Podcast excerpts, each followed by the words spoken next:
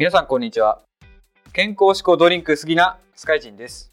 健康自慢が好きなルイです。はいこんばんは。こんばんは。今回のお隣は体調のいい隊長さんからいただきました。いつもありがとうございます、はい、とす。ということでまあえっ、ー、とオープニングなんですが僕が実はですねまだルイさんに言ってなかったんですけど引っ越しと転勤が決まりました。ななんかそんな雰囲気はちらっと一瞬嗅ぎつけたんだけどなアバウト近づいてきたのそれは。もっと遠く行ったの。また関東の方に帰りまして千葉県に転勤が決まりました。あら本当ですか。いやいらっしゃいませお帰りなさい。まあどこにいてもできるからな。地球の裏側とやってるとこもあるぐらいだし。最近最近で今月ね2月に通勤途中に原付で事故りまして事故って大大事ではないんですけど本当相手にはね時間の迷惑かけて申し訳なかったなっていうのが交差点で右折待ちしてるところの車のね左が空いてるところをまあ相手からじゃ俺が左折なんで左折しようと思って横通ったら俺の中でも全然隙間あるっていうかスペースありありなつもりで入ったらミラーが車の後ろのとこに当たっちゃって、まあ、今思うとさちょっと体調悪くてぼーっとしてたのかなっていうのが、まあ、怖いね。あの意識ではもう全然平気って思ったけどそういう感じだったから。ミラーが当たっただけなんで物損で何にもややこしいことはなかったんですが朝の忙しい時間に相手の方警察がねあの現場検証を来てくれるまでちょっと20分ぐらい待ってさ早い時はねすぐ来てくれるけど相手申し訳なかったなって俺は俺で雨の中走ってきてなんかつったって。そういじめだったし。雨はそうですね。まあ俺は俺はいいんだけどさ一方的に俺が加害者だから本当相手の車の方にねすいませんって感じなんですけどファミリーバイク特約の保険がねもともと知ってたんだけど、まあ、ありがたいことにさこれが一応面積ゼロで入ってるから、あの、相手方の保証に関しては全部自分の保険会社がやってくれるし保険使用しても翌年の保険料アップなし等級ダウンなしなのこれ本当ありがたい。もん任意保険様々でさ。保険の話っていうとちょっと思い出したんですけど僕てっきりファミリーバイク特約ってまあもしかしたら保険にもよるのかもしれないですけど車持ってないとダメだと思ってたんですよ。オートバイにもつけられるんですか、はい、そうですね。僕が今入ってるやつもあのこの前、えー、と年末に原付2台購入してその保険入る時も、まあ、大型バイク持ってるんで大丈夫ですよって言ってもらえてなんか前違う保険屋さんかなんか入ってる時だったのか忘れたっすけどなんか車じゃないとありませんみたいなこと言われた記憶がなんか頭片隅にあってですね。でも調べてなんかネットでも調べたらバイクでも入れますって書いてあったんであそう変わったのかなとちょっと思ったりもしてたんですけど。会社によるのかね。大手は大概どっちでも入れるですかね。はい、もしかしたらそういうのもあるかもしれないですね。はい。すみません。ちょっと話下げちいやいや、保証範囲がさ、限られるけど、複数台原付持ってる人はありがたいよね。そう、ファミリーバイク特許って、もう何台でも関係ないらしいですね。うん、そうそうそうそう。夢のような保険システム。それもその保険のやつが聞いたんですけど、原付もう1台買っても大丈夫ですかって、最初1台しか持って買った、買った体にしてなかったんですけど、保険入るときに。そしたら別に原付だったらもう何台持っても一緒ですって言われたら、ああ、そうなんですかみたいな。ちょっと割高でもいいからさ、なんか、でっかいバイクもそういう保険作ってほしいよね。小型にもさ。大型と250とかですよね。はい。250になるともう、あの普通の1台としてカウントされちゃうからですね。まあまあ、そんな感じで任意保険大事ですよっていうのと、ファミリーバイク特約はあの特約つけても安いですし、使った時に等級ダウンがないので、すごい強みあるんで、ぜひって感じですね。じゃあ、俺の一つ目はこんな感じで。スカちゃんは？僕はですね、1月、ちょうど、まあ、1月1か月前ぐらいに、えー、まあ、車検、1か月前じゃないな、前々回の収録の次の日に車検通しに行ったんです実はで、まあ、見事に初のユーザー車検落ちをしましたお 何で落ちたの？えーっとですね、まあ、今まではもうユーザー車検2回ぐらい通してるんですけど何にもチェックししないで通ってきたので、まあ、今回もなんかいけるだろうと思って行ったらですね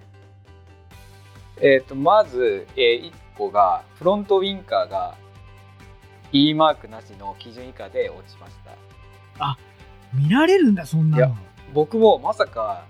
あの、まあ、言っちゃ悪いけどこんな片田舎の車検場で見られるとは思ってなくてですね。まあもともとでもサイズが小さかったらそれもダメだったんですけど。えでもさウインカーのサイズって今何？この直径1センチぐらいのすらあるじゃん。あれはだから E マークついてるからいいのかな？あ多分マーク多分ついてんじゃないですかね。基準通ってんだと思いますきっと。小指の先ぐらいの大きさしかなくてちゃんと何この規定の距離から見るからってことで車検対応っていう結構売ってるからさそんなご時世に落とされるウインカーをつけてたと あと1センチぐらい横の長さが足りれば多分いけたかもしれないですね。あ幅が幅か。取り付け幅か。なんか、えー、と平面で7か8セン平方センチないといけないらしいですね確か。えー、じゃあじゃああの1センチウインカーダメじゃん。なんですけど多分それはきっと E マークかなんか取得してるんだと思いますね。あなるほど。はい。って言われました。小さくても E マークあればいいんですけどっていうその検査してくれたお兄さんに言われたんですけど、まあ、その E マークもなくて落ちました。えじゃあそれってもう一回行くの？まあとりあえず他のとこもあの見てくれるんですよ。とりあえず LINE を1回通して他もダメだところとか、まあ、そこだけだったらもうそこだけ直してっていう感じなんで。でそしたら今度あまあそのそうですね。その E マークとと同じ点検の時にあとナンバーとも切れてて。なかなか見ないもんな普段。見なかったですね。はいまあナンバーと切れてました。それと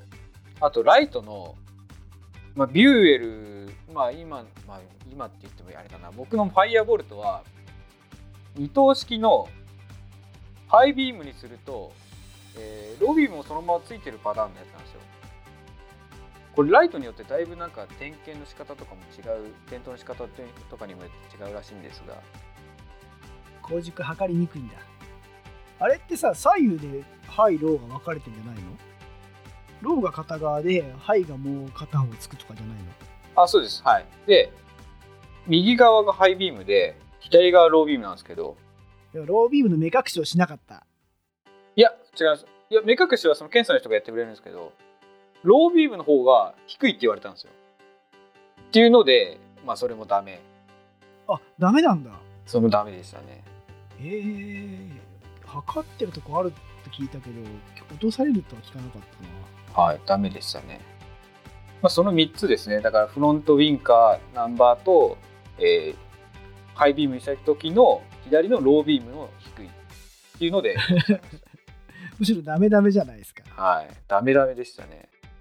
いや、ライトだけは、意外と僕の、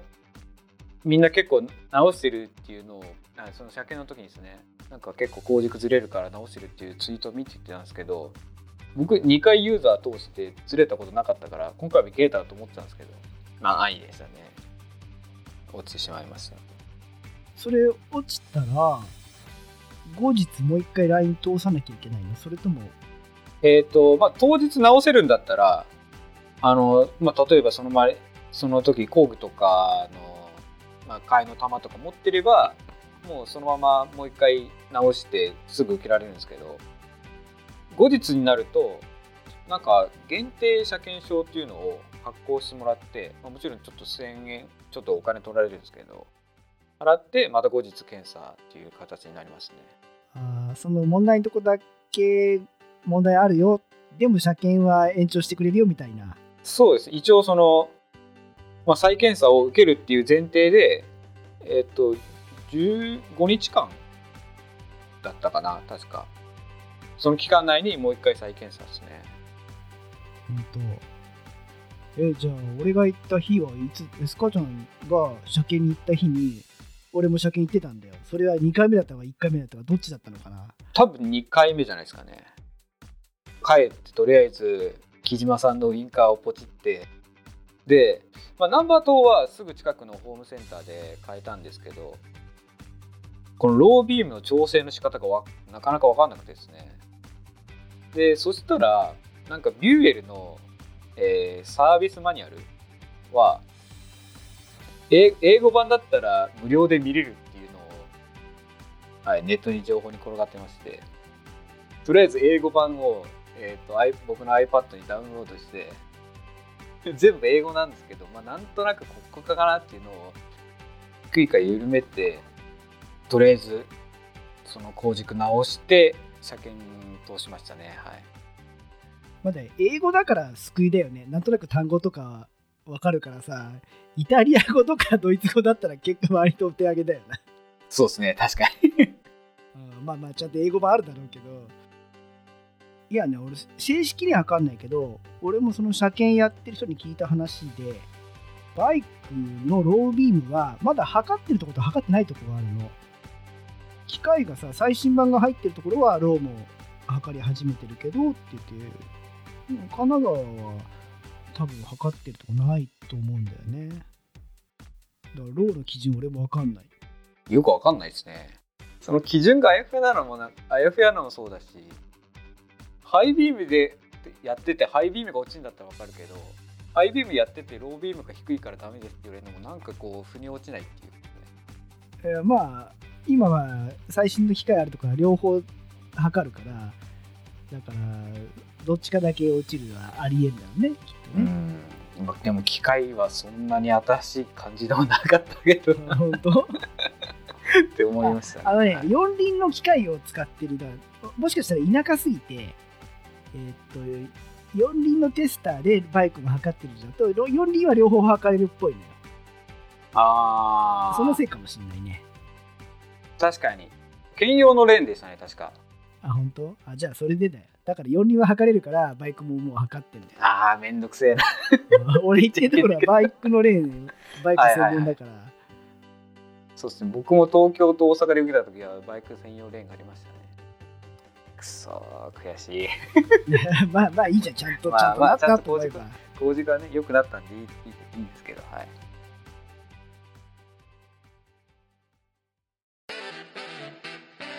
ツーリングスポットデータベース番組バイクノンはこの番組は皆さんから教えていただいたバイクにまつわるツーリングスポットやグルメイベントなどを紹介する番組です。そのスポットを Google マップでも共有しています。ポッドキャストにて月2回程度放送中皆さん聞いてくださいね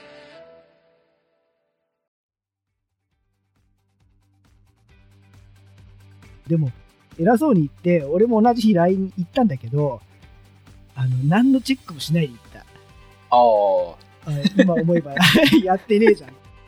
うん、でもランプ系切れたら一応警告灯がつくからああそれは優しい。は大丈夫な前提だったけど、うん俺も行ったんですよ同じ日に。本当偶然だけど。でねあの書類は全部事前に書いていったの。おおはい。さすがですねもう行ったら受付してすぐやるだけだったんだけどまあね俺の何回か自分でもあの車検持ってたけどもう過去最速ラップを記録しちゃって。はい。車検場に入ってからあの門をくぐってから出るまで21分間。激早いと思うねこれ、まあ、平日で暇だったのもあると思うんだけど行ったら、まあ、少し時間前に着いて、えー俺が取った時間よりも早く LINE に並んじゃったの。そこでね4分5分待ってまあちょっと携帯ポチポチいじって待ってたんだけどもう「い」の1番並んだから前誰もいないんでこうスルッと全部通ってで今回はちゃんと後輪でスピード測るってボタンを押し忘れないでやって書類出したら終わって書類カウンターに出してからもう3分後ぐらいには印刷されて「はいお疲れ様です」出てきてさ激早だって。今回はスムーズにいったなっていうのが感想だったんだけど今日スカちゃんが車検の話やるっていうからちょっと車検のネタないかなと思ってちょっとバイク関係の方に聞いてきました。車検システムってさこのさあらゆるものが電気的に飛行機乗るんだって携帯やさなんかでこう乗れる時代なのに電車もバスもこれだけいろんなシステムが合理化されてるのに車検と書類とか車検上のシステムっていまだにこうペーパーじゃん。しかも何枚もいるじゃん。紙が。ややこしいなんか印紙をここに貼ってとかわけわかんないじゃない。しかもバイク乗りながらその書類持っていくのって結構めんどくさいですよね。そうで危ないしね。特にあの何？メーターの速度測ったりブレーキテストするときにあのリアブレーキテストするときにさあのレーン入るとタイヤが左右から挟まれてこうガチャって固定されるじゃん。左右からぐわーって出てきて。僕のとこは左右は挟まれなかったですね。あなないか？あじゃあやっぱあれも場所によるんだ。なないから逆に振られるから振られるから気をつけてくださいって言われますそう。挟まれるのはいいんだけどさ挟まれた後でリアブレーキかけるのに右足を上げるじゃん。そしたら、まあ、挟まれたっていう多少左右に動くからそのまま右側に倒れてきそうですげえ怖くって。あれ何回やってもちょっとドキドキしちゃうんだけど。まあ、その挟む挟まれないは若干進化はあるらしいんだけどいまだにこのご時世にさあんな何枚も何枚も手書きのペーパーを使う行政システムってすげえアホだなと思うんですよってその人に言ったの。でなんかこの20年30年で進化してないんですかって言ったらあのマークシートに書くようになったのが、まあ、20年ぐらい前って言ったかなあれは少しマシになったっていうんだけどでもこの数十年でさ全オール手書きが一部マークシートが入っただけっていうのもアホらしいなって言ったらなんか間もなく車検証があの紙じゃなくてなんかあのクレジットカードみたいなカードになりそうなんだって。あーなんかでそんなのちらっと聞いたような気もしますね。まあそれ俺はさ IC カード入るのはいいけどさそれに IC カードが入るんだったらさ手書きで紙書かなくてもいいようにそれを機械入れたらね もっとスムーズに免許センターだってさなんかだいぶ機械化されてたからさあそうですね。今 IC 入ってますもんね。もっと変わってほしい。まあ変わるらしいんですけどいまだにあの借金の人たちもさみんな手書きでもう戦場のように、まあ、混雑してるとこはね暇なとこは暇なんだけど手書きですげえやってるからさなんかアホらしいなっていうシステムとして。まあそれにまずその人間がついていけるかどうかも問題ですけどね。まあ、車検っていうシステムがあること自体ちょっと世界の潮流からするとさなんか微妙なのかもしれないけどね。まあでもそれである意味安全が保たれてるんだったら僕はまあ快く受け入れますとりあえず。でもさ車検があるのって少ないらしいじゃん？そうですね。まあちゃんとやってるのは多分日本ぐらいじゃないですか。アメリカやヨーロッパはさもっと自己責任なわけでしょ？日本で車検がなくなったらどうなるのかなってちょっと想像してみたの。だからもっとすごい珍相談みたいな極端なカスタムした車両が一定数増えるのかなとか。でもまっとうな人はまっとうに乗りたいしあんまめちゃくちゃやんないし車もバイクも車検が減ったらもっと乗りやすく多少売れるのかななんていうのを思ったりでも全く未整備のとんでもないに乗るアホもいるんだろうなって言ってどっちがいいとも結論は出なかったけどであの硬い話ばっかつまんないけどなんか車検場あるあるみたいなのないんですかって聞いたら、まあ、その人が言う言うところでうーんって言ってよく車検場のライン内で車が追突したりってのよくあるな。あるんですかそんなこと。狭いとこにさあの並んでるじゃんであのタイヤをさスピードメーター測ったりするのにあの。ローラー乗せるときにあ行き過ぎたと思ってバックした人がバックしすぎて後ろの車にガーンとかそれは車あと車のレーンってでっかい穴開いてるじゃん。あの車体の下を見れるように。大きい穴が。あそこにはしょっちゅう落ちてるってあの人も車も。うん。なんかそれはなんか聞いたことある気がしますね。容易に想像もつきますね。はい。まあ、車が全部落ちることはないんだけど片輪落ちるのはしょっちゅうだっていうのと それどうかと思うんだけどさあと人も落ちてるけどさ結構3メーターぐらいあるから下コンクリで。もう大怪我だなーなんて怖えなって言ってね。あと神奈川のラインで車検場で神奈川で一番最大手のお店の方らしいんだけどオートバイの工軸テスターでちょっと古い車両とかさあの香料が足りなくてっていう時があるとほらエンジンふかすじゃん。あれで、えーそのお店の方があの香料が足りないだろうなと思っていつもの感じでバーンってエンジンふかしたらあのビッグスクーターだったからテスターに突っ込んでた。おえービッグスクーターえーじゃあグランドマジェスティか T-MAX かシルバーウィングなのかなとかあスカイウェーブかもしんねえなとか思ったけど、うんあの巨体で そうスーパーダッシュでテスターに突っ込んで、ね、ぶっ壊しちゃったことがあったなーなんて言って。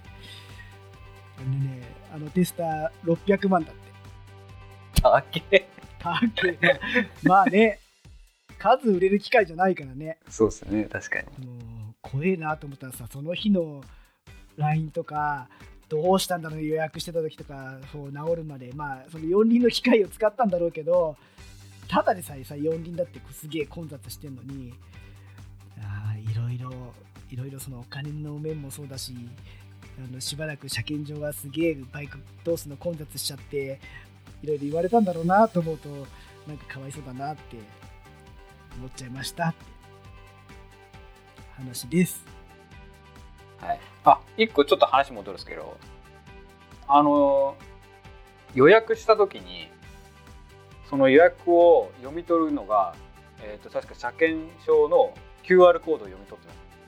ておうおうおうます、はい、そこはちょっと最新かなと僕は思いあじゃ そこだけ若干ね。ます若干、はい。あれ読み込めるんだったらさ手書きで書かすなよって思わない？なんか、間違いない。読み込んだデータを自動で出してくれよそういうのなくなるとあの台車屋さんの仕事とかもなくなっちゃうかもしれないけどね。まあ、僕は代書頼もうとは、うん、思わないですけどね。わざわざ。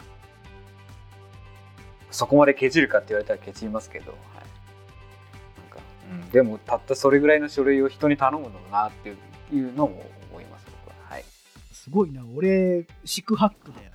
あ本当？あでも書き方書いてあるじゃないですかでも。あのガラスの下に見本があってってやつああまあそうだね。でも何年かに一度しかさやんないからさなんなんか大変。あと時間に追われてるし。でもあれじゃないですか。まあ優しいところはあのちょっと久しぶりで忘れちゃったんでとか言えば僕は教えてもらいましたけど。そうか。まあ横浜とかだともうねめっちゃくちゃ混んでてめっちゃくちゃ忙しいからああでしょうね。戦場なんだよね。でしょうねうん平塚とか相模はそうでもないんだけどああとてもねなんか聞いてる余裕なさそう。な はいはい。確かにもう、うん、大阪も結構世話しない感じだったですね。同じね神奈川の陸運局の中でもあの横浜に配属されるともう仕事は他の周りの陸運局の4倍ぐらいあると思う。めっちゃくちゃ忙しいんだよ本当に、うん、ただいろんな車が来ていろんなことを覚えられるっておっしゃってたけどあ確かに、勉強にはなるんだけど、うん、ま給料 給料変わんないのに仕事4倍ぐらいあるっていういう勢いみたいよ、おおうん、大変。大変ですね。はい。はい。です。じゃあ皆さんありがとうございました。はいお疲れ様です